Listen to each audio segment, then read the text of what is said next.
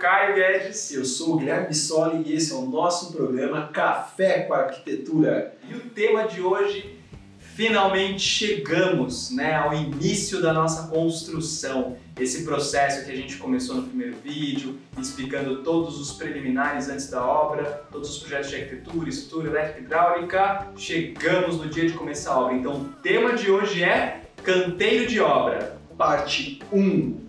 Nessa parte 1 nós vamos falar todos os procedimentos que vocês precisam tomar até a fundação da sua obra. Tá, então, primeiro passo, alvará, licença de obras no canteiro de obras. Perfeito. Algumas normativas, alguns condomínios exigem que você feche toda a obra com tapume verde, que é a cor da norma, e também monte uma casinha para você guardar os materiais, ferramenta com um banheiro. Muito importante se atentar sempre às normas dos condomínios, porque lá vai ter todo o procedimento do seu condomínio, se sua obra for em condomínio, para realizar e alocar esses, esses, essas necessidades. Então, como fazer o tapume, como colocar a, a casinha, né? Geralmente, para essa fase é necessário também um lote de apoio, e isso você pode averiguar junto ao seu condomínio. Temos uma dica para casinha de obra, né? Aqui na Guedes e Vissori, nas obras que a gente administra, a gente geralmente contrata um container. Por quê? O container vai ser necessário na obra somente até a casa, até a laje, porque daí a gente já pode transferir esse quartinho de obra para dentro de um cômodo da casa. E a gente já tem um banheiro dentro do container. Então ele vem pronto, coloca ele ali na frente do terreno, de trás do tapume, né? E vai se usando para estocagem de material, os projetos e todo lado. Né? E não vai gerar nenhum resíduo depois também, caso você monte esse container ou esse barraco de madeira. Depois da obra, a maioria das pessoas acaba jogando fora. Então, ecologicamente, mais correto. Correto. Por que o barracão? É onde a gente vai guardar o documento junto com os projetos dentro, além dos materiais. E ferramentas. Né? Para ter o banheiro dentro do barracão, a gente precisa pedir a ligação de água e esgoto do seu sistema de água e esgoto da sua cidade e também fazer o pedido de ligação de energia. Perfeito. Aqui em Sorocaba, é, a maioria dos condomínios acontece da seguinte forma: temos algumas empresas que trabalham com poste padrão. Esse poste padrão ele é pedido pela própria, já é fornecido pela própria empresa e a ligação da energia também. Para a ligação da energia, em alguns lugares é necessário a emissão de, uma, de um relatório de responsabilidade técnica também sobre esse serviço da ligação da energia junto à sua concessionária e essas empresas já fazem todo esse procedimento.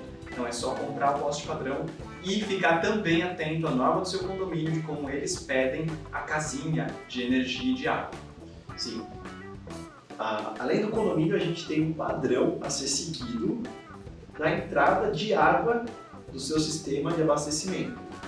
Então, aqui em Sorocaba, nós mudou recente, né? Mudou recente. Ela é uma casinha onde você tem que colocar isso chumbado no muro ou na própria casinha de entrada, onde vai ficar a entrada de energia, a água e até uma caixinha de correio e de dados. É, tem alguns condomínios e alguns proprietários que gostam de deixar até o gás neste local. É algo que a gente pode estudar em projeto, porque existem outras soluções.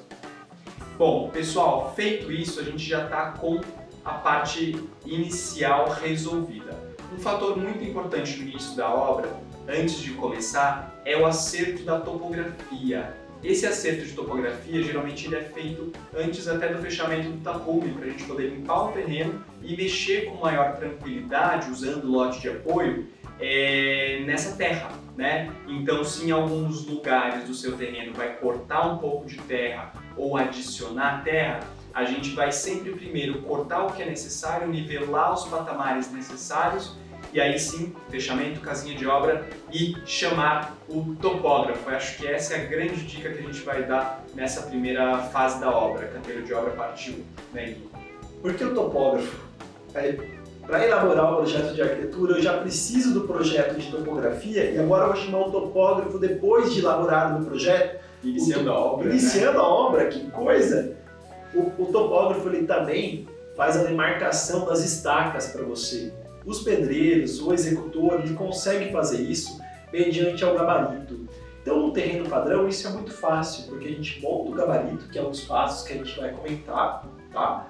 Mas o topógrafo, no lote irregular, ele consegue, com, seu, com a sua máquina, fazer a demarcação desses gabaritos com mais Precisão. precisão. Pessoal, o próximo passo então é a montagem do gabarito. Como isso é feito? O gabarito é aquela cerquinha de madeira, sabe?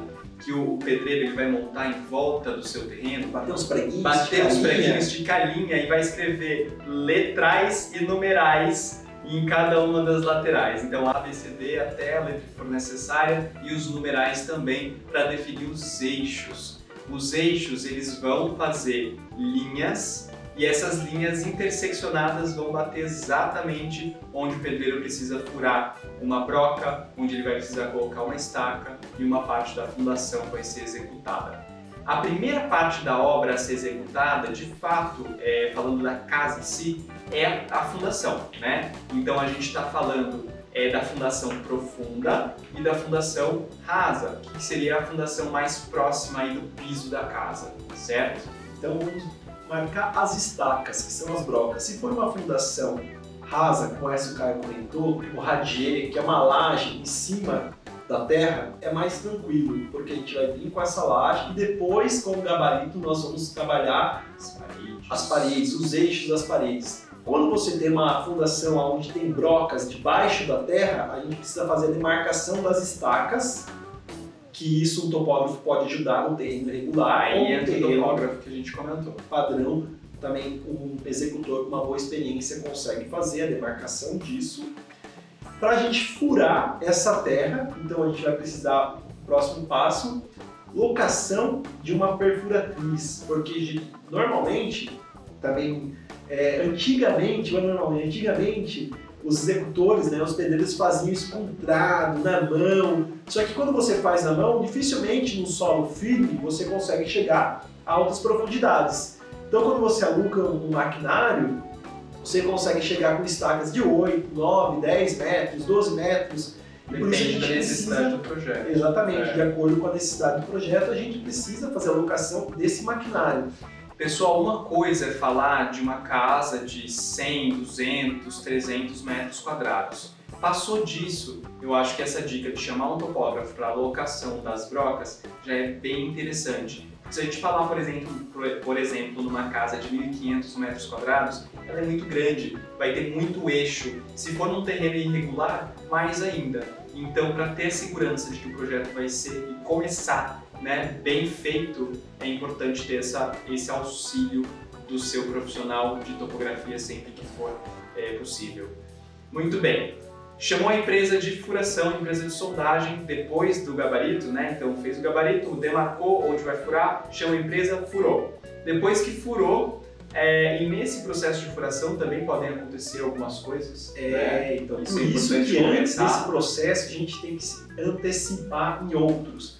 O começo da obra ela é super corrida. Passa meses e você não vê nada É. subindo, isso é normal, tá? Exatamente. Além de você não ver nada, parece que quando você vai fazer os furos, vai escurecer o tempo, vai chover, vai perder os furos, porque o que acontece? Quando você tem uma fundação aonde tem as perfurações de brocas que eu comentei, que são pilares debaixo da terra, você tem que fazer os furos e não pode molhar, não pode chover, não pode cair terra embaixo, ela tem que estar seca para vir com o concreto e o ferro No mesmo dia. no mesmo dia. Ou no, no dia seguinte, No dia se não chover, não tem problema. É, em alguns casos, quando passa o final de semana e corre o risco de chover, o ideal é que você tape os furos o máximo que você conseguir. Para não ter esse tipo de problema, você pode se anteceder na etapa anterior, que é pedir as ferragens das brocas. O projeto de estrutura ele tem o quantitativo do ferro e tem separado o número de brocas e o tamanho das brocas que vão ser com a quantidade de ferro necessária. Você pede isso na empresa e a primeira coisa, quando você orçar tudo, se quiser pagar tudo junto, fala: pelo amor de Deus, me entrega somente as brocas no dia tal, porque eu vou fazer o furo e eu preciso concretar. Quando chega as brocas, você já tem os furos, você também tem que se programar com o caminhão de concreto Exatamente. que é mais furo, ferro e concreto. Parece que tudo numa coisa só. E você fala, Meu Deus do céu, obra é um negócio muito maluco. mas é só esse começo que é super corrido mesmo, viu gente? Não se preocupem. E hoje em dia, ninguém mais fica dobrando ferro na obra. Geralmente, o projeto de estruturas ele já vai com a definição de todas as lajes, pilares, vigas e brocas, e a empresa de ferragem vai entregar ela montadinha. É só colocar lá no local. Em cima das brocas vai os blocos que o pessoal chama comumente de sapata, né? Os blocos é aquela cabeça da broca em cima junto à superfície, ainda antes de vir o contrapiso. Isso vai fazer a transição das vigas Valdrame para o bloco para as brocas.